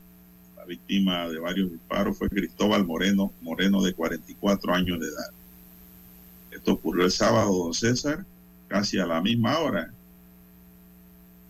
dentro de la ola de violencia de criminalidad que hay en nuestro país. Y siguen las armas, don César, ilegales, en manos de mucha gente. Y aquí decomisan armas, cambian comida por armas encuentran armas, destruyen armas y siguen las armas. ¿Dónde salen esas armas, entonces? Es la gran pregunta, don Juan de Dios. ¿De dónde salen? ¿Por ¿Cómo entran al país? Aquí, aquí no han, que yo, yo, que yo sepa, la policía nunca ha capturado, eh, digamos, eh, a traficantes de armas eh, digamos, de armas eh, de bajo calibre, ¿no? Nada. ¿Por dónde entran esas armas y de dónde salen? Es la gran pregunta que tenemos. Son las 7, 8 minutos. Siga usted, don César. No hay respuesta para eso. Sí, es que no la, la policía tampoco tiene respuesta. Tampoco, don Juan de Dios. Bien, las 7, 9, 7, 9 minutos eh, de la mañana en todo el territorio nacional. Bien, don Juan de Dios, en más informaciones eh, para la mañana de hoy, eh, tenemos que Moody's rebaja la perspectiva de cuatro empresas estatales. La información que ha circulado en las últimas horas y es la última nota de la agencia Moody's a la economía panameña. Eh, dice que la economía, a la economía panameña afectó la calificación, entonces esta nota de cuatro empresas estatales cuyas perspectivas pasó de estable a negativas.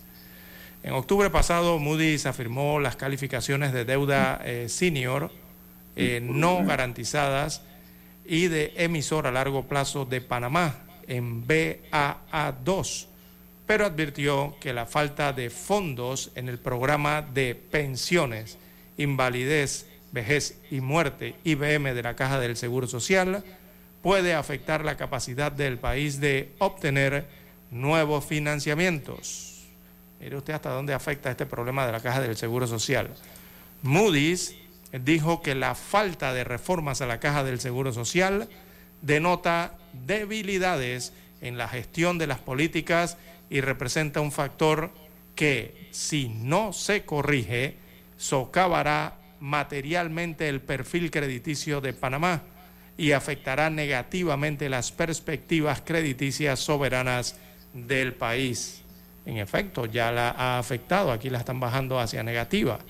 Así que esta preocupación llevó a la agencia calificadora a combatir, eh, perdón, a cambiar de estable a negativa la perspectiva que tiene sobre las emisiones del Aeropuerto Internacional de Tocumen, también las que hace la Autoridad del Canal de Panamá, ojo, la que hace la empresa de transmisión eléctrica de TESA y también a la empresa nacional de autopistas.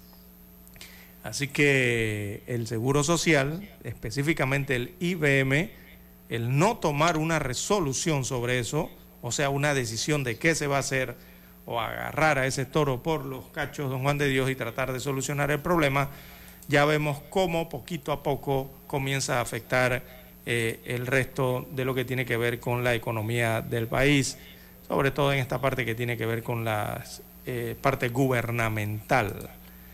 Bueno, es lo que ha indicado Moody's al respecto de la economía panameña, poniendo en negritas allí la problemática de la caja del Seguro Social. Bueno, don César, eh, el sábado hice un recorrido por la cinta costera, don César. Ah, yo también el día de anoche, don Juan. Me dio tristeza. No, ¿qué va? ¿Qué va? Y vi algunos parques con las mismas luces ya casi que ni alumbran y la verdad es que se ha gastado un dineral. ¿Cuánto se ha gastado, don César, en iluminar eh, ahora eh, los parques y cinta costera? En total ha sido 5.8 millones, que incluyen el desfile de Navidad y el iluminado ¿no? navideño eh, para estas fechas. Específicamente en la, en la iluminación de los parques es de 2.8 millones de dólares para las lucecitas. Pero son, son, lucecitas que ya están marchitas. Sí, y que no encienden, don Juan de Dios. Anoche fui, pasé por el Parque Omar y estaba apagado. El Parque Omar está, perdón, el Parque Urracá, discúlpame, el que está en Bellavista, ¿no? El, sí, el Urracá. Y estaba oscura. Y yo, ¿será que es que hay alguna presentación artística o algo que requiere que esté oscuro? oscuro? No, don Juan de Dios, las luces no estaban encendidas. Estaba apagado, estaba oscuro. Y usted sabe que han difundido videos del iluminado que ha hecho El Salvador de sus calles y parques y árbol de Navidad Central. Oh, enorme, eh, hermoso. Dice que el gobierno salvadoreño no ha gastado un centavo. No. Que todo va por parte de donaciones de la empresa privada, don César. Así es. Así lo hicieron en El Salvador. Eso indica que la empresa privada de El Salvador está contenta con su gobierno, don César. Eh, sí, de cierta forma sí invertido fondos para iluminar El Salvador como nunca antes. Pero acá no, acá se gasta el dinero de la comuna. Dicen por allí que esas luces son luces viejas ya, porque están marchitas, ni alumbran.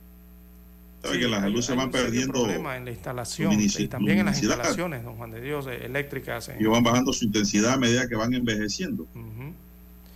Eh, he notado, visité ayer el Parque Herbrugger. Eso no vale esa plata. Sí, pasé ¿Cuánto la dedicaron a la luz? Es la pregunta que hay que Federico Boy, fui al Parque Herbrugger, este que está detrás de, del río Smith de Transísmica, eh, Parque Urraca, atravesé la cinta costera y llegué hasta un parque, no recuerdo el nombre, pero es el que está ya llegando a Multiplaza, antes de llegar a las antiguas escuelas que estaban allí, donde está el semáforo, allí en la vía Israel. Eh, fue lo que logré visitar anoche, ¿no? Eh, pero, don Juan de Dios, y, la Navidad es luz. Yo sé que están instalando luces, pero es luz. Entonces, estas luces. Luz intensa. Exacto, estas luces que han instalado, las pocas que han instalado, y las pocas que funcionan, porque es la otra problemática, no funcionan todas, eh, denotan un alumbrado opaco, don Juan de Dios. Los parques realmente se notan oscuros a pesar de que tienen eh, esta luz. Eso por una parte. Y lo otro es que el alumbrado público, ya no me refiero a las lucecitas de Navidad, sino el alumbrado permanente público, los postes, las luminarias permanentes. Don Juan de Dios, desde hace semanas aquí, antes de que pasara esto del alumbrado de Navidad, desde hace semanas, en la cinta costera no hay iluminación nocturna, sobre todo en la cinta costera 1. Está completamente oscura los tramos. Han instalado estas luminarias de Navidad, pero sigue oscura. Entonces, eh, yo creo que hay que trabajar conjuntamente ¿no? Eh, en este sentido. Se nota una Navidad eh, opaca, oscura. Hay que hacer la pausa, don Juan de Dios. Vamos a la pausa, pues. Noticiero Omega Estéreo. En Omega Estéreo hacemos contacto vía satélite con la voz de América en Qatar 2022. Presentado gracias a Banco Aliado, tu aliado en todo momento.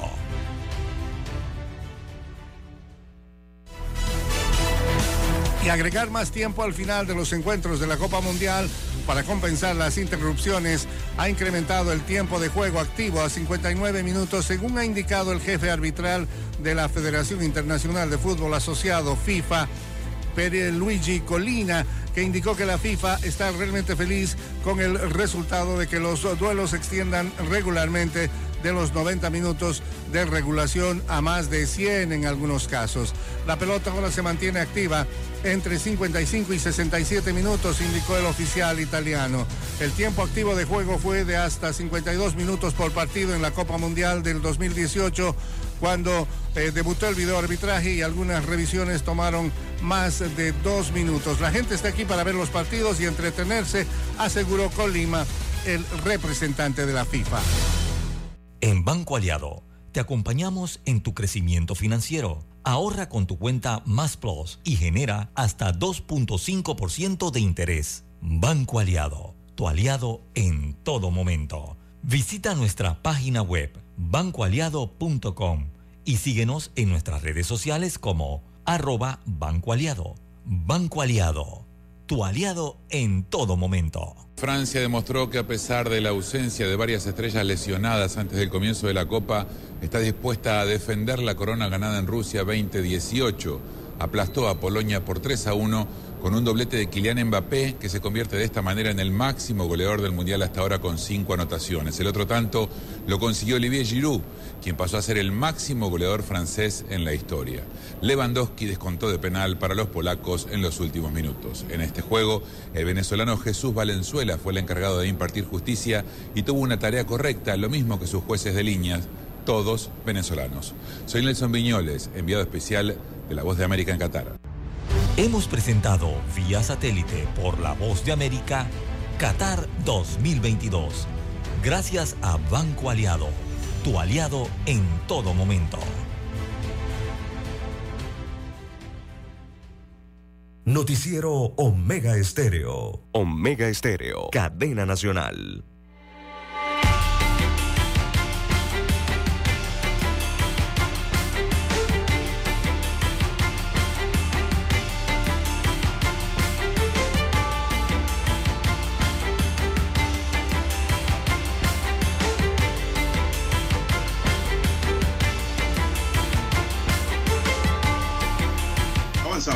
Las 7:19.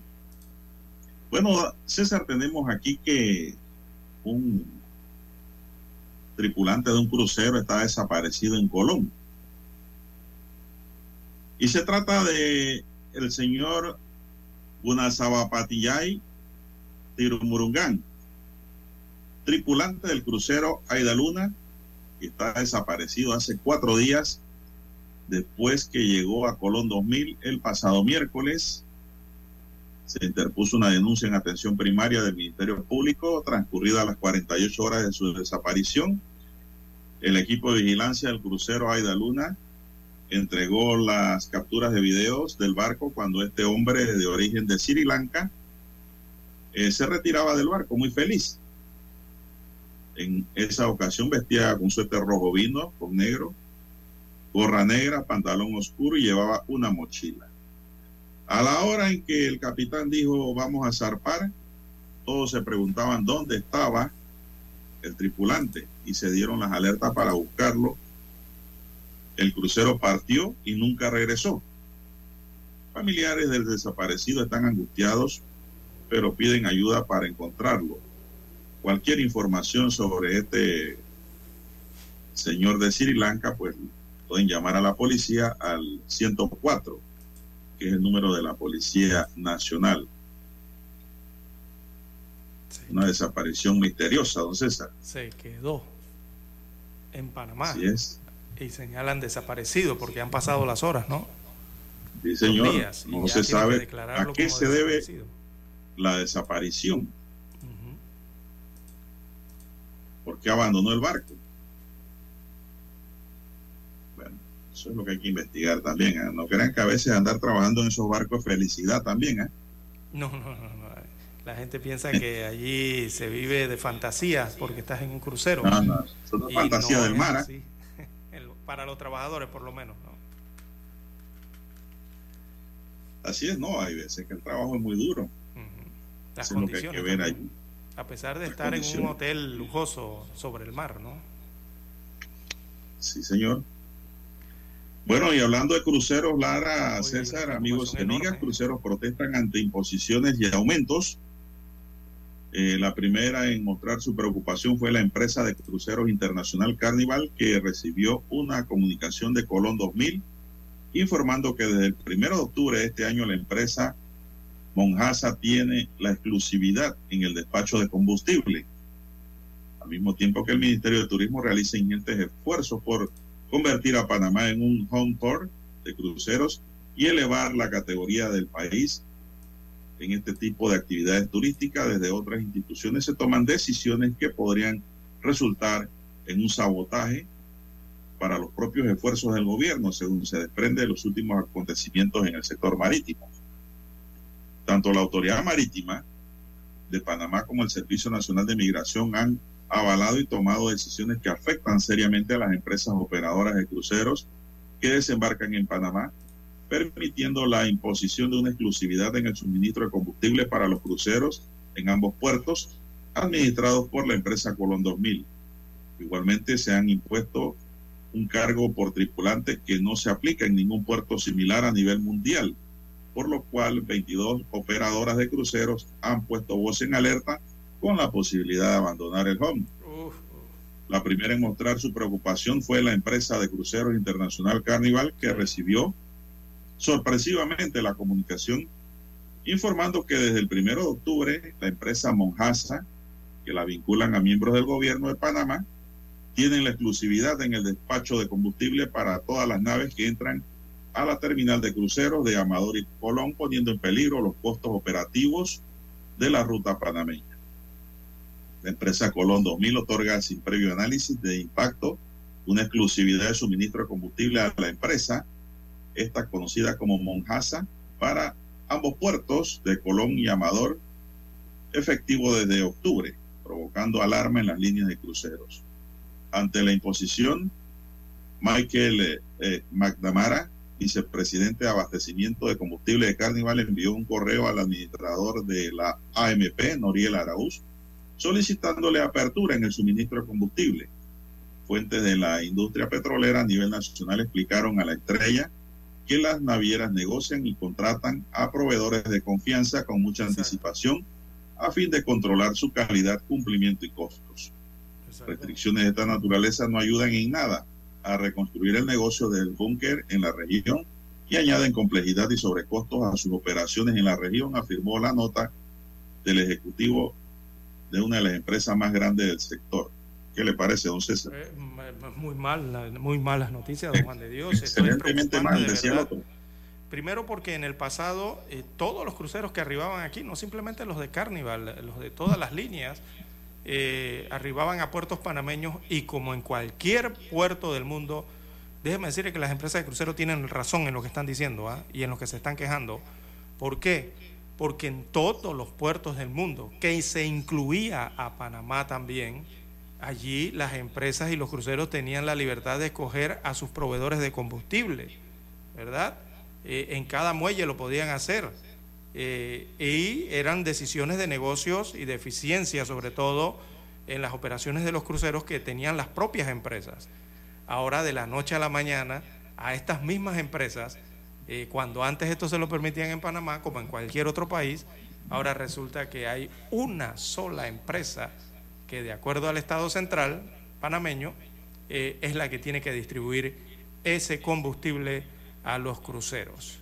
Esto es por parte de don Juan de Dios, es una restricción muy grande y en esa carta, por ejemplo, la que le mandó el Carnival a la República de Panamá, eh, ahí hay entre líneas una indirecta, eh, más que directa, don Juan de Dios. Le están diciendo al país que si mantienen esa decisión, se van a retirar de Panamá.